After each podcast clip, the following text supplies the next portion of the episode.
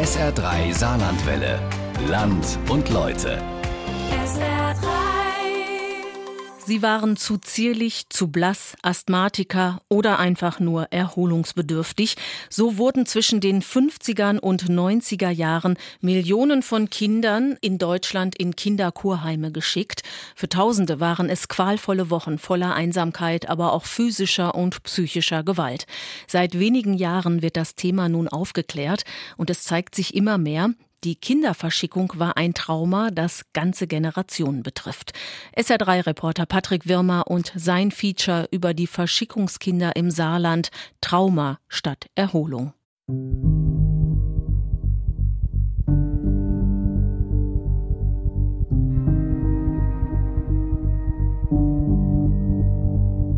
Ja, ja, es ist schon komisch hier jetzt zu stehen und so ein bisschen beklemmend, würde ich einfach mal sagen. Lajana Heckmann aus Überrot begegnet ihrer Vergangenheit. Ein Ort, den sie seit 60 Jahren nicht mehr betreten hat. Also ich weiß jetzt nicht, ob das die Fenster damals waren, aber die waren, da, da kann ich mich natürlich nicht mehr erinnern, ob die so eingefasst waren, so mit diesem Sandstein. Aber es waren halt große Fenster, das habe ich noch so in Erinnerung. Wir stehen in Rilchingen auf dem Gelände der Barmherzigen Brüder. Heute befinden sich hier verschiedene Pflegeeinrichtungen für alte Menschen, für Menschen mit Behinderungen und Suchterkrankungen. Vor 60 Jahren stand hier auch ein Erholungsheim für Kinder. Die heute 63-jährige Lajana Heckmann kam als Fünfjährige hierher. Sie galt als zart, zu zart, so die Diagnose ihres Kinderarztes. Auf einer sechswöchigen Kinderkur sollte sie zunehmen. Und äh, irgendwann war es dann soweit, dann ging das nach Lebach und dort war dann ein großer Bus und da sind alle Kinder eingestiegen. Ich weiß heute noch, wie der Koffer aussah. Der war äh, schwarz-weiß kariert. Und äh, ja, sie hat dann den Koffer in den, in den Bus reingebracht und hat ihn abgestellt.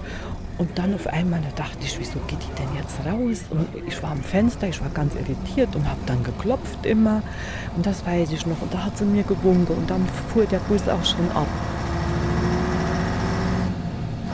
Sechs Wochen als Kleinkind ohne Eltern. Das kam mir vor, so wie verkauft, als hätte die mich verkauft. Die Trennung von den Eltern, für viele Verschickungskinder ist es das erste traumatische Erlebnis auf der Kinderkur. Die meisten waren noch Kleinkinder, zwischen vier und sechs Jahre alt, manche gerade mal drei. Begleitet wurden sie von fremden Tanten.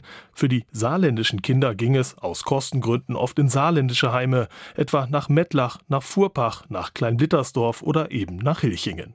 Aber auch in den Schwarzwald, nach Bayern oder an die Nordsee. Die Zugfahrten müssen sich endlos angefühlt haben.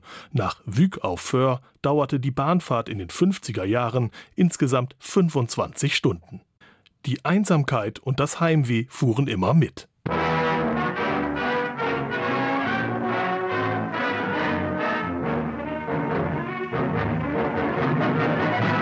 Diese neuen Wochenschau-Aufnahmen geben ein weiteres Bild vom Umfang der Zerstörung Berlins und zeigen die Anfänge des Wiederaufbaus. Deutschland in der Nachkriegszeit. Das Land liegt in Trümmern, vor allem die Kinder leiden. Viele sind unterernährt, einige leiden an Tuberkulose. Heilung sollen sie auf dem Land finden oder an der See. Die Solbäder haben eine ausgezeichnete Heilwirkung und werden dreimal wöchentlich genommen. Fröhlicher Lärm und heftiges Planschen begleiten immer das Badefest. Nachher wird gemeinsam gegessen. Nach dem anschließenden Mittagsschlaf ist der Rest des Tages mit Spiel und Unterhaltung ausgefüllt. Die kleineren basteln, während die älteren einen Brief an die Eltern schreiben. Einige Bundesländer haben bereits damit angefangen, die Verschickung aufzuarbeiten. Im Saarland ist noch nicht viel bekannt. Die Recherche führt mich ins Landesarchiv. Schon 1947, das zeigen hier historische Dokumente, wurden die ersten saarländischen Kinder verschickt. Die ersten Heime befanden sich in Neuweiler, Mettlach, Ensheim und Bietschied, aber auch in Huyères an der französischen Mittelmeerküste, im Elsass oder in den französischen Alpen. Ab 1951 wird die Kinderkur zur ständigen Einrichtung des Ministeriums für Arbeit und Wohlfahrt. Das Ministerium bezuschusst die Kuren, damit möglichst viele Kinder fahren können. Festgehalten ist das alles auf Kurplänen. Allein im Jahr 1955 werden so tausende Kinder verschickt. Im Jahr 1962 waren es bereits 5000. Ganze Generationen auf Kur. Für die Betreiber der Heime, für die Sozialträger waren Verschickungsheime nicht zuletzt auch ein großes Geschäft. Der Staat bezuschusste die Fahrten mit Millionen, oft zahlten auch die Eltern. Ich habe im Archiv in Dahlem in einem Jugendbericht der Bundesregierung 1965 die Zahlen von 1963 gefunden.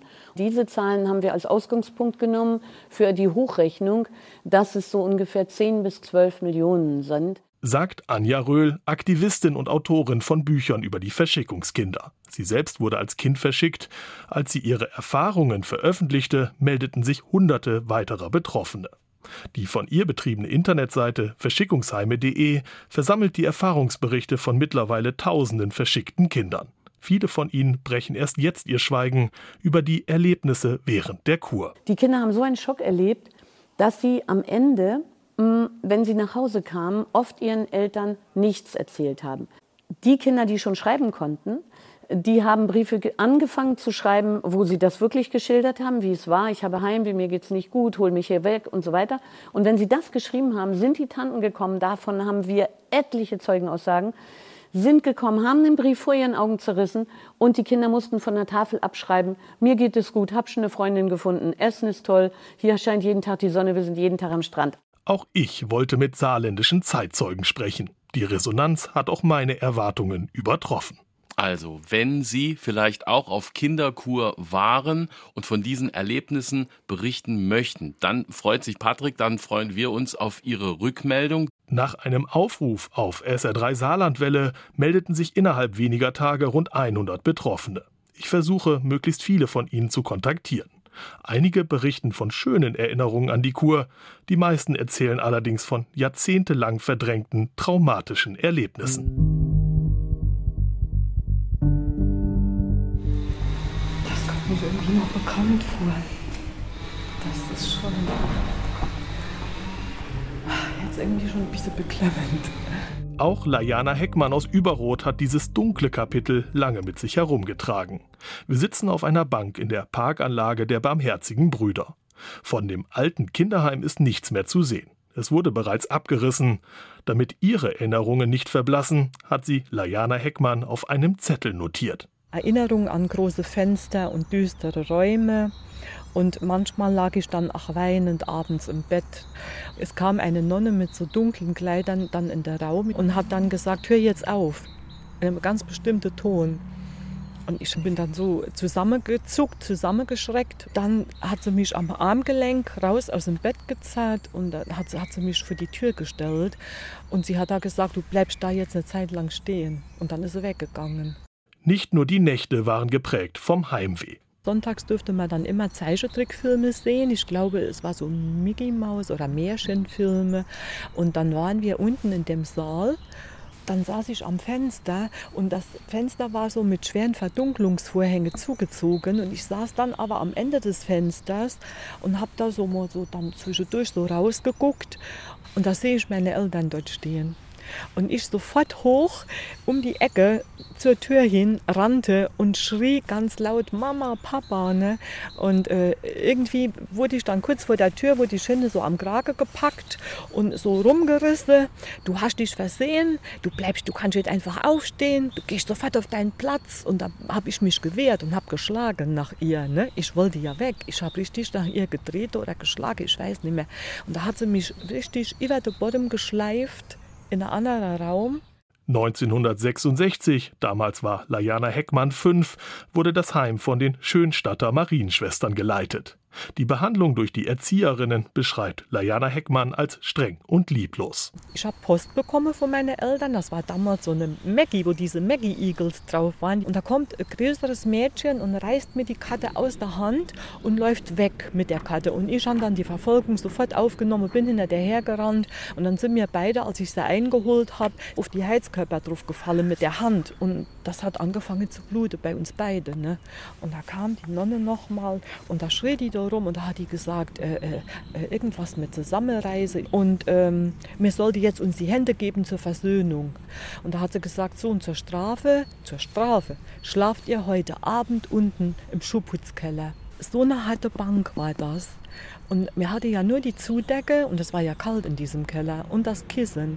Und ich weiß, dass keiner von uns geschlafen hat. Und mir hatte nur Angst.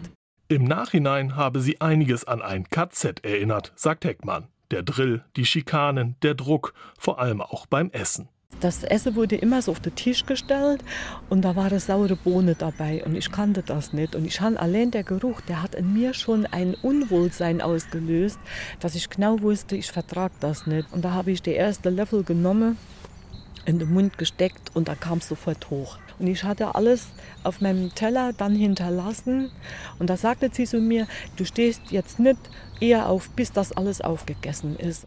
Lajana Heckmann ist nicht allein mit ihren Erlebnissen. Auch andere Verschickungskinder aus Rilchingen berichten mir in Gesprächen von Zwangsernährung. Die Heime mussten einen Kurerfolg vorweisen für die Kassen, für die Entsendeträger und so weiter. Und sie haben immer nur als einziges Kriterium gehabt die Gewichtszunahme. Und weil sie das liefern mussten, da gab es eben diese Zwangseinfütterung. Und wir haben dazu verschiedene Belege. Wir haben über, von erwachsenen Zeitzeugen zum Beispiel den Bericht, dass die Kinder am Anfang ausgezogen, also ohne Sachen gewogen wurden und am Ende mit Sachen, damit sie auf jeden Fall eine Gewichtszunahme auf die Waage bringen. Wir haben Berichte von Kindern, die beschrieben haben, dass sie be bestraft worden sind, wenn sie auf der Waage zu wenig, also dass ihnen dann, dass sie angemeckert wurden und danach noch doppelt und dreifach Portionen essen mussten. Auch im saarländischen Landesarchiv finden sich Belege, dass die Heime vor allem an der Gewichtszunahme der Kinder gemessen wurden. In einem Schreiben aus dem Jahr 1948 heißt es die Kurerfolge waren in allen Heimen zufriedenstellend. Die durchschnittliche Gewichtszunahme pro Kind betrug in Neuweiler 2,130 Kilo, in Mettlach 1,010 Kilo, in Ensheim 1,630 Kilo. Innerhalb von sechs Wochen Kur nahmen einzelne Kinder bis zu viereinhalb Kilo zu. Zur Erinnerung, die meisten waren zwischen vier und sechs. Kurerfolg offenbar ohne Rücksicht auf Verluste. In einem Heim bei Hildesheim starb 1969 der siebenjährige Stefan. Er erstickte an seinem Erbrochenen.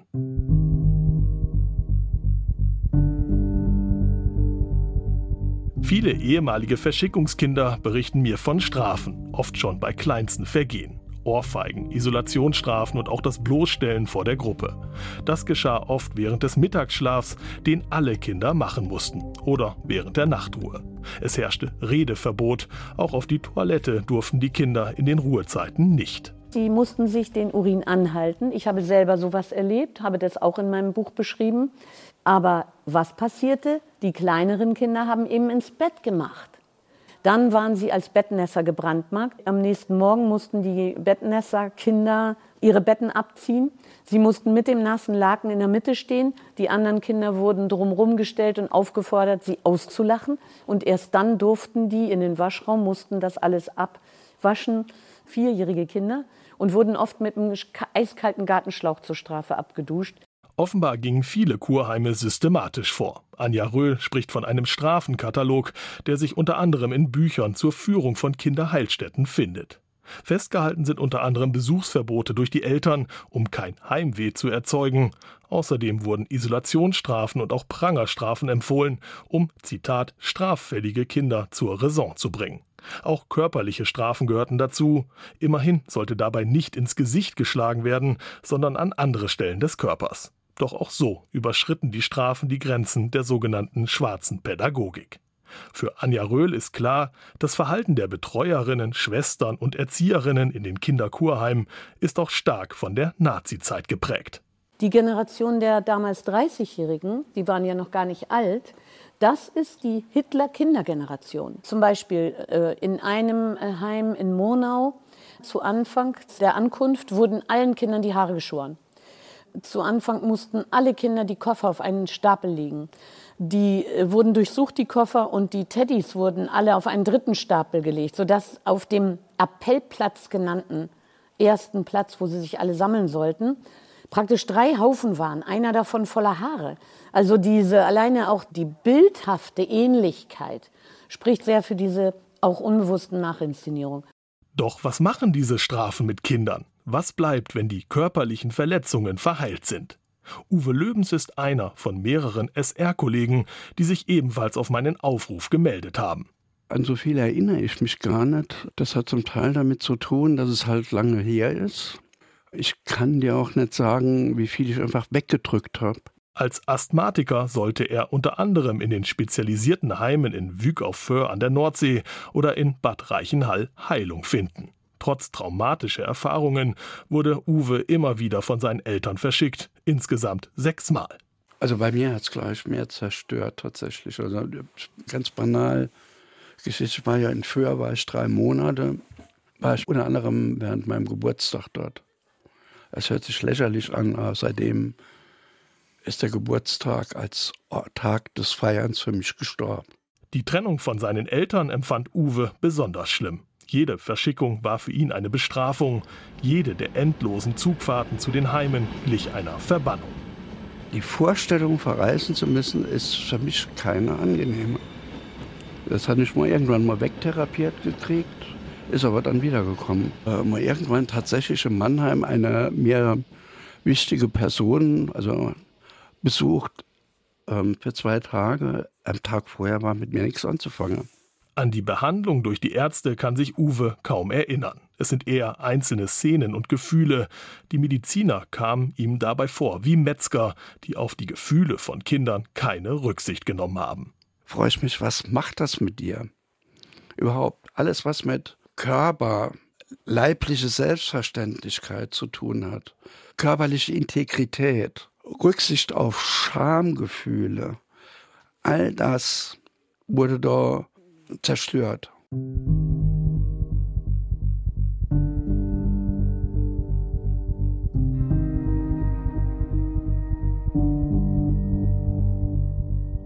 Aufklärung der Erlebnisse der Verschickungskinder zeigt auch nach und nach, welche Verbrechen Mediziner verübt haben. In einigen Kurheimen wurden Kinder zu Versuchskaninchen. Nachgewiesene Medikamentenversuche gab es etwa in der Lungenheilanstalt Maria Grünewald in Wittlich. Dort wurde Ende der 50er Jahre an über 300 tuberkulosekranken Kindern das Medikament Contergan getestet. Es wurde eingesetzt, um die Kinder zu beruhigen und ihnen das Heimweh zu nehmen. Ich erinnere mich eigentlich vom Bild her an nichts. Also bis zum Jahre 2014 habe ich mich an nichts erinnert. Michael M. kam 1967 als Dreijähriger in das Kinderkurheim Bad Reichenhall der Erzdiözese München und Freising. Er möchte anonym bleiben. M wirkt auf den ersten Blick gefasst. Zwischen den Sätzen fehlt ihm aber immer wieder die Luft. Seine Erinnerungen beginnen mit dem Leben nach seiner Verschickung. Sein erstes Bild dass ich im Kindergarten unter dem Tisch gesessen habe mit einem Stück Papier, mit schwarzem Stift und dass ich da einen nackten Mann auf, mit großem Penis auf ein Stück Papier gemalt habe. Also so angedeutet habe, mit, ja, da war ich ja, vier Jahre, viereinhalb. Und ich dadurch äh, heftigen Stress mit den Erzieher bekam im Kindergarten und äh, ich bestraft wurde. Jahrzehntelang hat er nach der Ursache für all das gesucht. Mitte der 2000er Jahre begab er sich das erste Mal in Therapie. Erfolg brachte aber vor allem die sogenannte EDMR-Methode. EDMR steht für Eye Movement Desensitization and Reprocessing, übersetzt etwa Desensibilisierung und Aufarbeitung durch die Augenbewegungen. Dabei wird versucht, über die Bewegung der Augen tiefliegende Erinnerungen an traumatische Erlebnisse freizulegen. Dann hat der Arzt gesagt, setzen Sie sich jetzt in den Zug und fahren Sie mal los. Und dann hat er angefangen mit den Handbewegungen, ich musste mit den Augen folgen und dann kam dann die Situation und ich war direkt in einem Missbrauch drin. Das heißt, heißt also ich war ein, äh, ein oraler Missbrauch zuerst und danach folgte ein ähm, analer Missbrauch so äh, dass ich dann die Körperreaktionen alle miterlebt habe dann in dieser Situation. Das heißt, ich habe alles gespürt, ich habe alles, alle Körperbewegungen, die Verkrampfungen, die Schmerzen. Das ist dann auf einmal alles wieder da. Seit 2014 ist M in der EDMR-Behandlung. Er sagt, er hat bereits 28 der insgesamt 42 Nächte in Bad Reichenhall aufgearbeitet. Und in den 28 Nächten, also das geht von von Oralsex bis äh, Analsex bis äh, geschlagen werden, bis getreten werden, in eine Kiste eingesperrt werden, mit einer Kette an die Wand gefesselt werden. Und nach den Missbräuchen ist es halt so, dass dann die, äh, Beteiligten. Das ist nicht immer nur einer gewesen, es waren also ähm, immer der Pfleger der Klinik, der äh, mich äh, in den Keller verschleppt hat, in ein Nachbargebäude, ein altes Gebäude eigentlich von, aus der Nazizeit und das also so hohe Kellerräume hatte und mit altem Mauerwerk und so weiß gestrichen war und kalt war und dort war also ein so ein Behandlungstisch oder Stuhl oder also so eine Bank, irgendwas in der Richtung. Und die war immer eiskalt und da ging es dann immer rund. Da wurde dann, ja, da wurde dann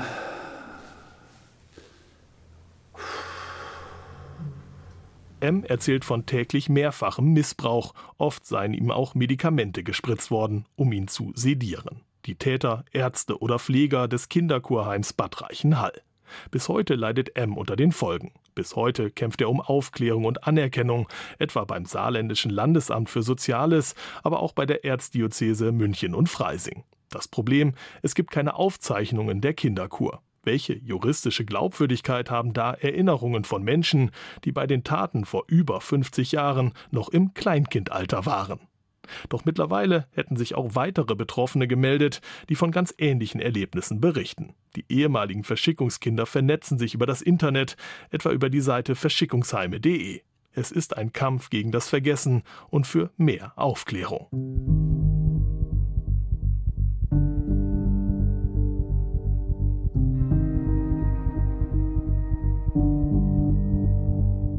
Auch ich habe die Erzdiözese um eine Stellungnahme gebeten. Die katholische Jugendfürsorge KJF betrieb das Kinderkurheim in Bad Reichenhall bis Ende der 80er Jahre. Die KJF schreibt, man sei bemüht, den Opfern Anerkennung und Hilfestellung bei der Aufarbeitung des ihnen zugefügten Leids zukommen zu lassen. So sei man auch in dem einen ihnen bekannten Fall verfahren. Dieser Fall ermögliche aber keine Rückschlüsse auf systematische Misshandlungen in diesem Heim. Und weiter? Die Trägerschaft wurde vor 35 Jahren aufgegeben und die Einrichtung geschlossen. Unterlagen aus der Zeit des Betriebs sind leider nicht mehr vorhanden.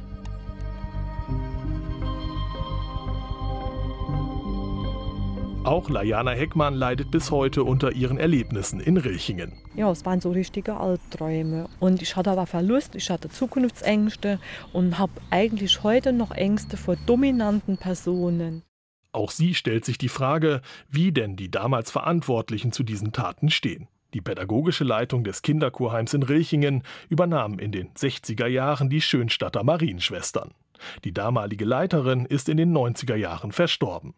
Die heutige Generalsekretärin des Ordens, Andra Maria Linkscheid, stimmt einem Treffen mit mir zu und will sich auch zu den Vorwürfen äußern. Die Bedingung, sie möchte in diesem Beitrag nicht zu hören sein.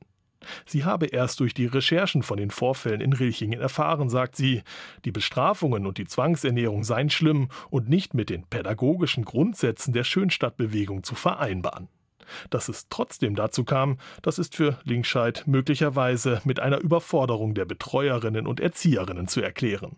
Hinter der Zwangsernährung könnten auch wirtschaftliche Gründe stecken, man wollte nichts verschwenden und stand unter dem Druck des Kurerfolgs. Eine Rechtfertigung für das Verhalten der Erzieherin sei dies aber nicht, betont Linkscheid. Sie sieht ihre Bewegung auch heute noch in der Verantwortung für die damaligen Vorfälle.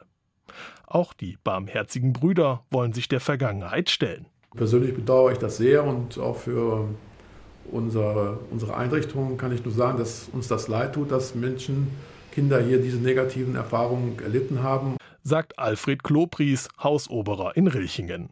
Er hat sich durch meine Anfrage nochmal intensiver mit der Geschichte des Hauses befasst. Für ihn erklären sich die Vorfälle aus einer wirtschaftlichen Notlage. Das Haus stand in den 60er Jahren vor der Schließung. Es fehlte außerdem eine pädagogische Leitung. Die Schönstadtschwestern sprangen schließlich ein, allerdings kam nur eine von ihnen, die vor allem die Organisation der Kinderbetreuung übernehmen musste. Und daher musste sie natürlich ähm, weltliches Personal einstellen. Das hat sie auch getan wie es zum damaligen Zeitpunkt eben da war, war es eben, das Personal kam überwiegend aus Rilching-Hanweiler und Kleimittersdorf und aus Frankreich. Und mit diesem Personal hat sie dann versucht, eben das Kinderheim auch weiter zu leiten. Und sie schaffte es relativ schnell, das ist dann aus der Chronik zu entnehmen, das Kinderheim wieder zu einer Vollbelegung zu führen. Das geschah natürlich überwiegend mit den sogenannten Verschickungskindern. So kümmerte sich weitestgehend unqualifiziertes Personal um bis zu 120 Kinder gleichzeitig. Seit 2017 läuft die Aufklärung des Leids der Verschickungskinder. Die Betroffenen waren damals noch Kinder, die Verantwortlichen und Täter sind mittlerweile gestorben. Wie kann da eine Wiedergutmachung aussehen? Wir sind der Ansicht, das müsste aufgearbeitet werden. Es ist ein dunkles Kapitel in der deutschen Geschichte, sagt Alvin Theobald. Er ist Landtagsabgeordneter für die CDU. Ende 2022 hat seine Fraktion die Aufklärung der Verschickungskindergeschichte im Saarland angestoßen. Im Gegensatz zu Bundesländern wie Schleswig-Holstein, Nordrhein-Westfalen oder Baden-Württemberg steht sie hier noch ganz am Anfang. Es gibt noch keine historischen Untersuchungen, es gibt keine Koordinationsstelle. Ich hoffe, dass am Ende äh, eine Anerkennung des Leides der damaligen Kinder, der heutigen Erwachsenen steht und die Menschen dann wirklich auch äh, entsprechend, ich will nicht sagen entschädigt, aber ihnen eine gewisse Genugtuung gibt dadurch, dass man sagt, jawohl, wir sehen euch, wir erkennen euer Leid an. Und doch hat sich vieles bewegt, seit die ersten Betroffenen ihre Geschichten öffentlich gemacht haben. Anja Röhl sieht die Aufklärung nun als gesamtgesellschaftliche Aufgabe. Es kann nicht sein, dass wir erst umständlich Vereinsgelder und dass alle unsere Betroffenen erstmal Geld zusammensammeln müssen, um per Selbsthilfeorganisation das selber zu machen.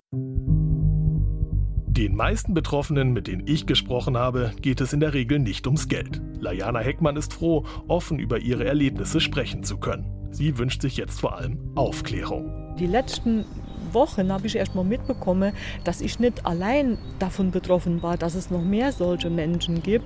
Uwe Löbens bedauert es, nicht mehr mit seinen Eltern über die Verschickung reden zu können. Das ist so ein Komplettverrat. Also zum einen von den Eltern. Also ich kann den hier nicht einmal ins Gesicht dran, was warst du für ein Arschloch.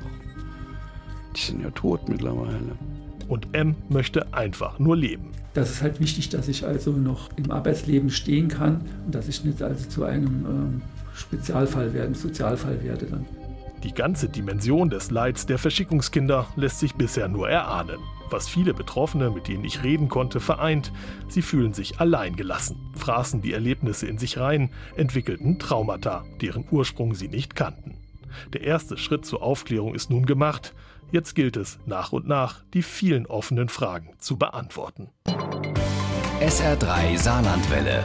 Land und Leute. SR3. Regionale Features auf SR3. Immer sonntags um 12.30 Uhr und als Podcast auf sr3.de.